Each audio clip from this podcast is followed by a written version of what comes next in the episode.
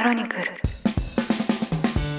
経営中毒誰にも言えない社長の孤独この番組ではなかなか人に言うことができない社長の悩みについて語っていきながら大変だけどそれでも楽しい社長という仕事のありのままの姿をリスナーの皆さんにご紹介していきますこんにちは。パーソナリティ務めます、エッグファード株式会社代表の徳江聡です。よろしくお願いします。同じくパーソナリティを務めます音声プロデューサーの野村貴文です経営中毒第17回始まりました。よろしくお願いいたします。回を追うごとにですねはい。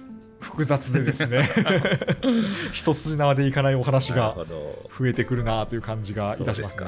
まあ、あのリスナーの方からもね、はい。コメントとかあのご連絡いただいて、えなかなかねこういう見方があの参考にな参考になったというかえはいこうつながってるんだなとか、うん。こういう構造なんだなみたいな話はいただくこと増えてきましたうよね。ん、そうなんですよね、うん。はい、毎回本当に励まされてるんですけど、うん。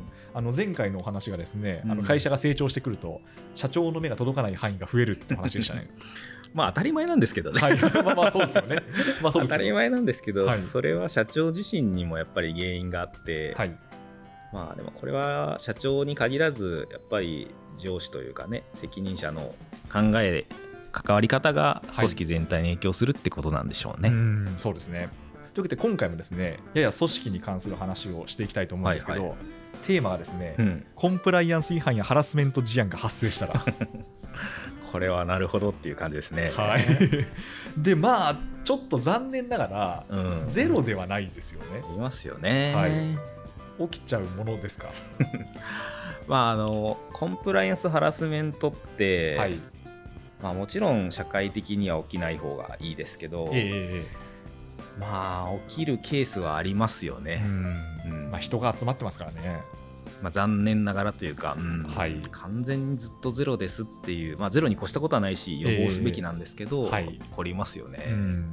その場合は、まずどうなんですか？その、どういう例があるものなんですか、コンプライアンス違あのコンプライアンスとかハラスメントもかなりいろんな類があって、反。はい、これだけで2時間ぐらい語れる気がしますが ここれだけで、コンプライアンス違反だけで。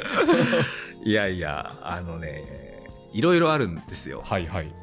まあ、いわゆるパワハラセクハラみたいなうん、まあ、あの普通の会社で起こるっていうとあれですね、まあ、はい大きい組織でも起こるものもあれば、もうちょっとドロッとしたものもあって、はい。まあ何ですかお金の横領とかああ、はいまあ、そういう初期でこのお金資金繰りが苦しい中で持って逃げたとか、はいはいまあ実際結構あるんですよねあ、。そうなんですねまあコンプラ違反っていうかまあもはやみたいな、犯罪ですよね、もはや。うん、まあ犯罪です。えあとはあれですねなんか外部に発注したお金をえはい。個人に流してるとか、あまあ、会社からはい外部の業者さんに発注して、ええまあ、いわゆる高めで発注して、あ、はい。まあ、一部のお金を個人口座に流あーすみたいな、はいはい。キックバックみたいな。キックバックみたいなやつですね。とか、まあ、解釈はいろいろあるんですけど、はいはい。まあ、ちょっと税金をちょろまかすとか、うんはいはいはいまあこれは会社としてやっちゃってるケースとかもあってね悩ましいんですよね。はい。とかもあります。でパワハラもええ解釈の問題っていうと言葉悪いですけど、はい。まあ、結局受け手がどう感じたかがやっぱ全てではあるんですが、うんまあ客観的に聞くと、まあ、指示としてはそこまで著しく常識を出しているものではないよねっていうケースもあれば、はい。もう露骨にまあ精神的に追い込んでしまってるみたいなケースもあるんで結構い,、ええいろんなものがありますって感じですねうん。そうですね。うんしかも予期してないというかはい。そういうこと起こってほしいと思ってる社長はいないんでそうですよね。だですし、なんていうか、あの人やりそうだなとも思わないですよね。うん意外とねはいあの人がみたいなこともあるんですよ。あやりそうだなじゃない人がやったりするんです。はいそそうですよね。うんはい。だ晴天の霹靂ってことですよね。そうそうそうマジでみたいな、はいはいはい。本当にみたいな、うん。だから難しいですよね。そうですよね。でもまあ今回はその経営中毒の話なんで、はい。あのその場合、社長さんってまずどうするんですか？まずどうするかなんですけど、マジでと思うじゃないですか。思いまあこれは私の経験もだし、はいいろんな会社の社長の経験も踏まえて、はいまあ、あえて多少一般化して言いますけど、うんマジかと思うんですよ。はいはいはい。で、確認するんですよ。えマジなんですよ。大体が。え、事実関係を確認すると、もう起きてしまったと、そういうことが。そうそうそう。はいで、まあ、特にあのお金の横領とかあっち系は、ええいろんな意味で大変で、はい。なんかこのお金持って消えちゃうとか、え情報もありますね。社内の情報を持ち出しはいはいてそっか。なんか全部こう自分のデータで落として、えまあ、消えちゃうみたいなケはいースとかもあったりして、えうん。困ったなっていう感じですよね。そうですよね。社長にしても経営者にしても、まあ、その本人責めたい気持ちももちろん人間なんでなくはないんですけど、はいまあでも本人を責めるよりは今この事象をどうやって脱却するかというか、うん。解決するかっていうふうにやっぱむ向きますし向かないといけないですね。はいはいはい、まあ、あと情報漏洩とかもありますね。ああそうですね、情報漏洩って例えばあれですよね。そのお客様から預かってる個人情報が漏れちゃったとかですよね。そういうやつです。それは本当に冷や汗が出ますね。まあ、あのハッキングとかで、ええ。もう本当にセキュリティ対策したけどどうしても漏れちゃったっていうケースもあれば、はい社員が USB どっか落としましたみたいなそういう話もあるわけだって。ね。ちょっとなんかどっかの市でそんなことがあったような気がしましたけど。はい。いやだからいろんなことが起こるんですよ、えでもなんでそんなことやっちゃったのって言ってもしょうがないのえで、はい。まずは事実を見てどう手を打つかっていうことをちゃんと考えないといけないのと、うん。それをが終わったらあとは再発防止ですよね。はいはいはい。もうそこに尽きると思います。うんで間近に引っ張られてると、はい。ちょっともうどうしようもないってええいうのはありますね、ああ再発防止ですね、うん。まあそうですよね。なんかなんとなくあの想像するに、うん。まずはその、まあ、本当に例えばもう横領とかって、うん。もう100%黒じゃないですか、まあ、アウトじゃないですか、うんうんうん。でその場合はもう粛々と処理するしかないってことですよね。まあ、粛々と処理するしかないんですけど、はい。まあ、会社的に対してインパクトがないんだったら、ええ。まあ、粛々と処理するんですけど、はい。ギリギリの資金繰りでこのお金で払おうと思ってたのをドベースにドローンされると、はい。粛々ともいかないですよね。そうですよね。はい。でも粛々ともいかないんですけど、はい。とはいえ払うものは払わないといけないし、えまあ、ドローンされたんで払えませんとも言えないのえで、うんうんまあ、言えないというか別にそんなのは外部は知ったことじゃないのそうでですねはい。なんとかするしかないんですよね。うん。まあだからある意味で一トラブルと思うしかないんですけど、はい。手を打つしかないですよね。同じこと言ってますね。ね。今日今日なんかいつになくあの口が重い感じがしますけど。いや実際まああのエクワードも多少は、はい。あのありますしいろんな会社でよくあるんですよね、ええ。いろんなことが。はいでまああの当然上場企業とかであれば公開しないといけないものもありますし、はい。まああの再発防止でなんとかなってるケースもあるんですけど、うん。でもそういうことをが起こりうる状況を放置してたっていう意味ではまあ、うん。社長ないし経営の責任でもあるんですよね。はいはい。例えば横領するにしても横領した人は悪いですけど、うん。まあ、そのチェック機能とか牽制が働いてない、ま、丸任せしちゃいすぎてたとも言えるわけであって、はいはいはい振り込みとかを一人で全部ノーチェックでさせないとか、ええ。あの内部統制的にはあるんですよもちろん。ですけどまあちっちゃい時だとねそこで二重手間かけんのかみたいな話はもちろんあったりもしますし、ええなんでもうちょっと早く気づけなかったのかなとかそういう意味では本音で全然話せてなかったなとか、はいまあちょっと人間不信になりかねない時もありますけどね。うんそうですようね、ん。まあ冒頭の話じゃないですけど大体そのえあの人がみたいな風になるわけですもんね、そうなんですよね。でもだからあの人ってどういう思いで働いてたんだろうとかっていうのは振り返ってみると思うんですけど、うん。そういう意味では今までのしてきた会話って何だったのかなみたいな、うんそうですよね。なんかコンプライアンス違反を起点としてはい。人間関係がなんかこれ全部こうグラグラなんじゃなかろうかみたいな風に思うこともはい。コンプラのものによってはありますよね。うんそういうことですね。うん。いやいやちょっと今日は少しため息をつきながら。暗い回になりましたね。でもちょっとごめんなさいもう一個伺いたいんですけど、はいぜひぜあの例えばまあパワハラひうん。でまあセクハラに関しては私はもう本当にもうほぼアウトだと思ってるんですけど、パワハラのまあパワハラもまあアウトですね。アウトなんですけど、うんまあただちょっとあえて言うと、うん。先ほど徳谷さんもおっしゃっていただいたように、うん。まあそのなんだろう気合を入れるためにやってるのか、まあさこれはさすがに許容できないねっていう線引きがうん。まだ割とこう曖昧なうん。あの行為なのかなという感じがしているんですけど、うん。でその場合まあそのもう横領の場合はもうこう犯罪なんで、もうそれはもうあの処理するしかないんですけど、そういうふうにこうこちらである程度、うん。こう裁定をしなきゃいけないうんうんうん。場合っていうのはうん。どうされるものなんですか、これはすごく大事で、はい。どこで線を引くかということによって、はい。会社の基準を示すっていうことに他ならないんですよ。う。ん。はいはいはい。いやいや成果出すために必要でしょと。叱責もと。え指導の一環だよって言えばそういう会社だし、えはい。いやそういう人格否定みたいなこととかそれをここまでやるっていうのは会社としての価値基準に反してますとうん。言えるかどうかはあるんです。で難しいのは例えばパワハラ的なことで言うと成果を出してたりするケースがあるんですよ。はいはい。パワハラ行為によって。そまあ、てかす例えば営業の責任者がいますと、はいはいはい。自分はめっちゃ売ってるし、えそれを部下にも求めるし、えはい。指導は厳しいと、うん。まあ、あえて指導は厳しいという言葉を使いますけど、はいはいはいはい。指導は厳しいと。えでまあでも見方によってはこれはもう完全にパワハラでしえょうと、ん。でそれは社長ないし経営としてどう判断するかで、はい。もちろんパワハラなものはダメはダメなんですうん。社会的なルールとしては、えでも成じゃあ成果が出てるけどパワハラだからその営業部長をまあクビというかなんか降格にするのかとか、えはい。なんかこうペナルティーを与えるのか、はい。お休みしてもらうのかとか、うんうんそれってでも社長ないし経営はなかなかちょっと難しいんですようんね、うん。影響が大きいので、はい。そうなった時に売り上げがだいぶへこむんじゃないかとか、ええでもここはやっぱりあの意思を持ってこのアウトセーフのラインを超えてるということであれば事実をもってしてやっぱりこれは会社としての基準に反するということはちゃんと言わないといけないとは思いますね。はいはいはい。ここが貫けるかどうかは口で言うのは簡単なんですけど、え結構難しかったりはしますね。えそうですよね。それはやっぱ会社の基準になっていくので、うん。逆にあのパワハラセクハラとかコンプラ違反ダメだよねとかって言ってるものの黙認してると、はい。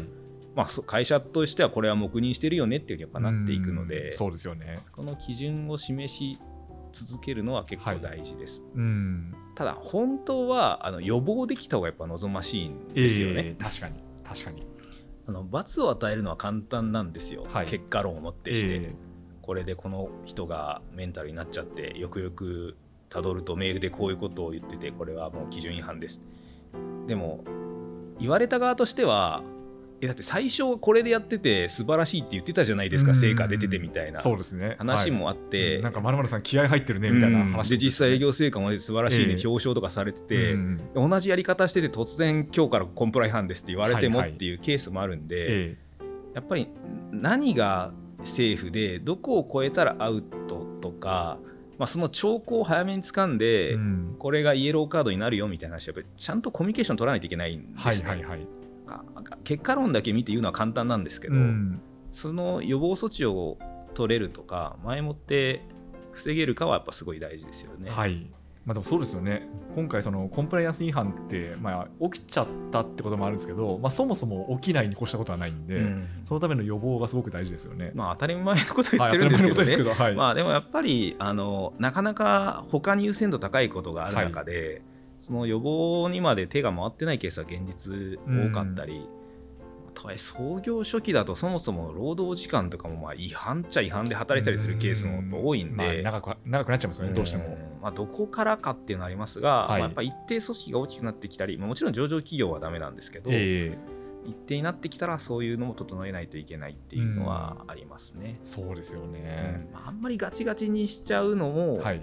それはそれでっていうのはあるのでそこはやっぱ会社としての考え方ですよね。そうですね。うん。確かにな。なんかその例えば、うん。あのほ法律の場合って、うんうんなんかその法律の条文があって、うん。でそれに対してこの行為が違法なのか、うん。違法とは言えないのかっていうので、うん。こう裁判官がジャッジをしたりするじゃないですか。うん。で企業内のそういうこう判断っていうのはやっぱりこうなんか就業規則かなんかに何か書いてあってそれに基づいてみたいなこと、まあ、ただなかなかそそこって 細かくは書いてないから、結構やっぱ判断ってむあの曖昧になりがちというか難しいなっていう感じがするんですけど、うん。その辺ってどうなんですかね？いやもちろん就業規則とかは、まあ、ほとんど会社にありますし、はい。一定のラインはあるんですけど、ええ。まあ、運用を含めて、まあ、会社としての意思決定機関がどう、まあ、意思決定判断してるかっていうことに尽きるとは思うんですよね。はいうんまあ、そちらの方が全てなので、はい。まあ、就業規定とかは一般的なことがやっぱ書いてありますから、えーあまあそうですね。はい、うん。そこでちゃんとメッセージを出して貫けるか、うんまあ、それこそ会社の功労者であっても、はい。まあ、会社としてまずいコンプラを違反をしちゃったのであったら、はい。まあ、一定ちゃんとそういう対応を取りますよっていうことを示せるかは大事ですよね、はいはいはい。とは思います。まあ、難しいんですけどね。特に人のところはね、はい。まあ、受け手の問題もありますから、うん。なかなかちょっと入り口というか採用時にそういうのは見極められなかったのかとかっていうケースもなくはないですけどね。そうですね、なんかお話を伺ってると、うんうん。まあ、おそらく徳谷さん、あのうんいろんな現場をご覧になってきたんじゃないかなというふうに推察まするんですけど、ありますあります。はい、どんな現場があったどんな現場があったか。ちょっとなかなかねあまりにもこういう名詞とか出せない部分もあるんですけど、何の事例がいいですか？でしょうね、まあちょっとお話ししやすい範囲で。なるほどですね。はい。じゃあお話ししづらいんですけど、はい。お金の話にしましょうか。はいはい。結構多いんですよ。あ真面目に。多いっていうのは、徳谷さんがそのクライアントとして関わってらっしゃる企業、まあ、クライアントさんというかいろんな経営者社長はい。で大体そういう経験はしてる、あまあ、大体とは言わないですけど、ええ。結構な割合がそういう経験してたりしてああ、そうなんですしね。えまあ特にうんお金の話でいろいろあるのは比較的初期の方が多いかもしれませんね。え初期の方、はい。まあ、要は管理機能が弱いので、うんまあ、やろうと思えばやれてしまうっていうところがやっぱりあのあるんです、えでしかも金庫番を誰か一人に任せたりしてるケースがあるのえで、はい。まあ、最初お金を集、まあ、自分たちでお金を出すとうか、んで、まあ、誰かにお金を出しを出してもらって、まあ、そんなガチガチの管理もしてないとはい。で、まあ、最初みんなで頑張ってるんですねでまさかこの人が横領するとは誰も思ってないんです、はい。でもまあいろんな回でお話ししてますけどだんだんこう事業がうまくいかなくなさそうだうまくいかなかったりとか、はいはいまあ、ちょっと先行きが若干不透明になってくると、うんまあこれあの横領した側とかにも多少聞くとえまあ出来心だったっていう日本語があるんですけえど、はい。出来心ってもうちょっと深いと思っていて、はいはい。すごく順調でえええ会社も成長して自分の収益もまあ後でいっぱい返ってくるなと思うと、うんあんまり人はそういうことしないらしいんですが、ああ、はいはい。ちょっとこのまま不透明で、うん自分のこう投下したお金とかリソースがなんかどうなるか分かんないなみたいなことだとまあ一旦まあでも出来心というか目がくらむんでしょうね、うん自分でコントロールできるお金がたくさんあると、はいはいはい。それをなんか使って、うん。まあ、これもいろいろなんです。いろいろでギャンブルに使う方もいれば、ええ。いやこれでもっと他で増やして会社に貢献したかったとか、意味のわからない理屈が出てきたりとか、はいはいはい。まあこれでちょっとまた別の事業をええ。今度立ち上げていつか返そうと思ってたみたいな、ういん。やそれは説明してからでしょみたいな。順番ちゃうやろみたいな話なんですけどそりゃそうですよ、本当に。なんかでもやっぱねそういう風になっていっちゃう人もはい。中にはいるんですよ。うん。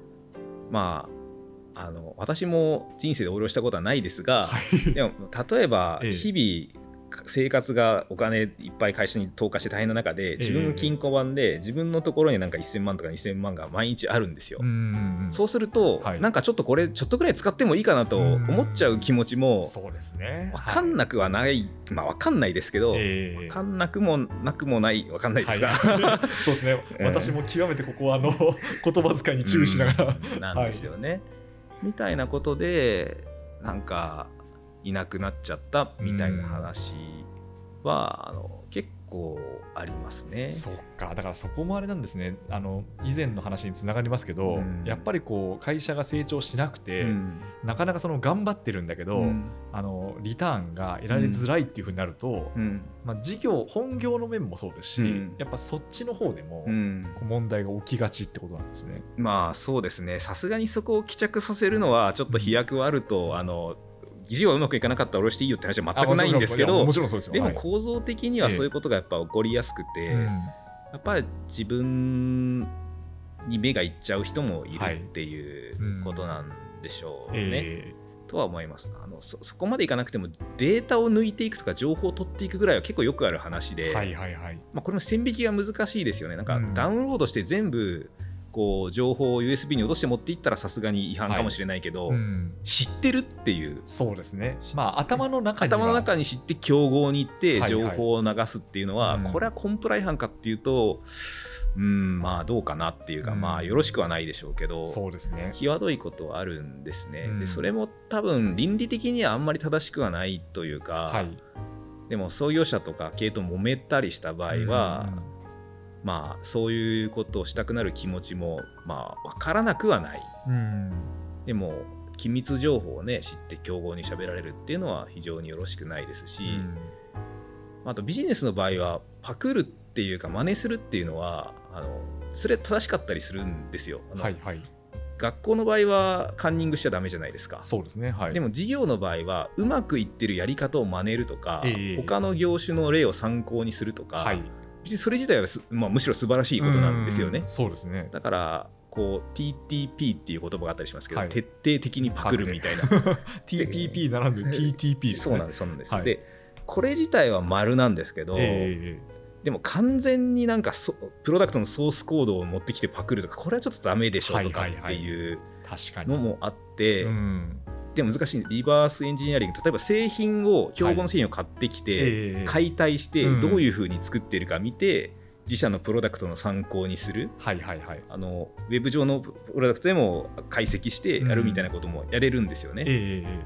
参考にする分にはセーフなのかもしれないけど、はい。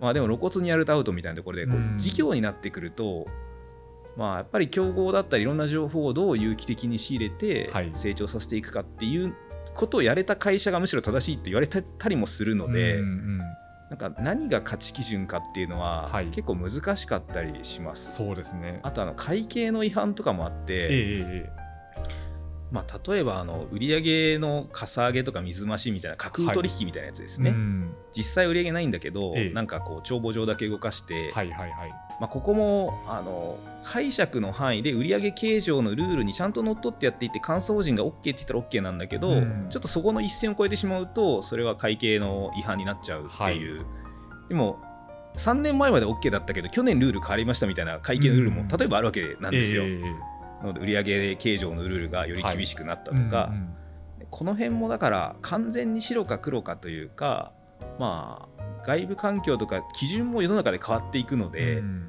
それに合わせ続けないといけない難しさもありますよね。そうですね。まあでもうんそれもいろんなプレッシャーがあって売り上げをなんとか作って会社を良くしないと会社が存続しえないみたいなところで、はい、まあやってるケースもあったりもするんですけどね。まあ、例えばそのなんとか黒字に見せないと、うんそうそう銀行が貸してくれないのでね。銀行貸してくれなかったら潰れるのでですよね。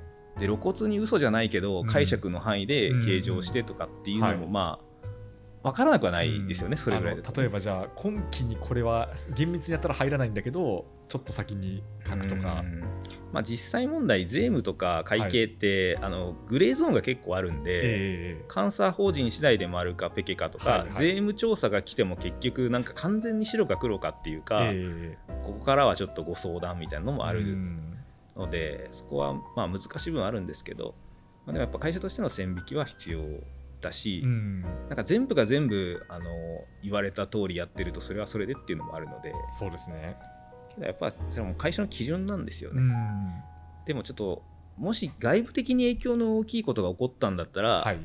大事なのはあの隠蔽することではなくて、はいはいはい。まあ、誠意を持ってお話しすることかなとは思います、ね。そうですねまあ、これは大企業でも全く同じですけどね、うんあの初初動の悪さによって余計叩かれるケースってあるじゃないですか。はい。よくありますよね。さなんか最近なんか多いような気がしますね、そういうのが。まあ、特に日本社会は叩かれやすい構造っていうのはあはい。ると思うんですけど、うん。まあ、社会的に責任のある規模になればなるほど、うん、そこの初動はね大変で。け結構ちょっと裏話ですけど、はい。のリスク対応の会社さんとかあって、はい要は不正とかトラブルとかコンプライアンスが起きた時に、ええ。どうやって謝るべきかみたいなことを支援指南する会社さんがあったりとか、うん。大きい会社だとそこの部隊がいたりするんですよ、ねはいはいはい。まあ、それがじ事業上リスクになるので。うん。なのでこう練習ではいはい。大きい会社でもですよ大きい会社の役員とかでもなんか情報漏洩したという前提でえ謝罪会見をして記者役の人に詰められるみたいえなことをはあやってる会社もあったりします。うん。まあ、本質的かどうかわからないですけど、えええでも会社としてのメッセージを適切にあの伝えたつもりじゃなくて、えうん。うまく伝えるというかちゃんと真摯に伝わるように工夫するっていうのは、まうん。あ、大事なことかなとも思いますけどね。あーあれですか？その練習をするわけってことうんですよね、そうですそうです。大企業とか結構やってますね。ああそうなんですね、うん詰める役も詰められる役もなんか、うん。不思議な感じですよそれは。いやでも役者さんとか本当に記者役で来て、えーそうなんですね。なんでこういうこと起こったんですかとか、はいはいはい。前もって検知できなかったんですかとか、えー。賠償はどうするんですかみたいなことを、うん。でしどろもどろになって、はいはいはい。経営がやったりするんですよね。うん。まあ、あのそれをやってくださいってことじゃなくて はい。やっぱりそれぐらい経営にとって重要な、ええあのテーマになってるっていうことですね。そういうこと。ですね。はい。ということで、今日はですね、重い空気に若干なりましたが、はい、コンプライアンス違反というお話をうんいただきました。こんなテーマでラジオ喋ってる人いるのかなっていう感じですけどね。そうです多分検索すると他に出てこないんじゃないですかね。いやなんだかなと思いますけど、まあ実際はドロドロしたこともやっぱりありますが、はいまあ、一番やっぱり予防することですよね。えでも怒ったら怒ったで、まあ、ちゃんと向き合ってどう対峙していくしかないかなというふうには思いますし、あと説明責任をしっかり果たしていくーっていう、んまあ一般化しちゃうとそういうことなんですけどまあマジかみたいな話はねやっぱりありますよね。そうですね。いやー、なんかあの、ゼロにはやっぱり、うん。どうしてもそのできないというか、うん。まあ、あの限りなくそのゼロに近づけるのがうん。望ましいんですけど、うん。まあ、ただ残念ながらこれもその経営者の方の、うん。まあ、お仕事のうちの一つなんだろうなっていうのはお話を伺ってて思いましたね。そうですね。やっぱ最終責任を取るのは経営者なり社長なので、、はい。い、や僕は実務見てないんで知りませんとは言えないんですよ。ですよね。む。しろ謝るべきは社長で、はい、まあ社長というか上の仕事ってやっぱ謝るそれはポーズとして謝れではなくて、うんまあ、採用責任なり組織運営責任なり事業責任なりリスク管理責任は上がっていけばトップにあるわけなんで、はい、まあ、よくね社長同士で話してると、まあ、謝るのは仕事ですからみたいな話でね まああの自己肯定してちゃダメなんですけど、えっていうマインドは一定必要だったりはしますよーね。そうですね、うんはい。経営中毒、誰にも言えない社長の孤独。ここまでお聞きいただきましてありがとうございました。番組への感想は、ハッシュタグ経営中毒、すべて漢字でツイートいただければ嬉しいです。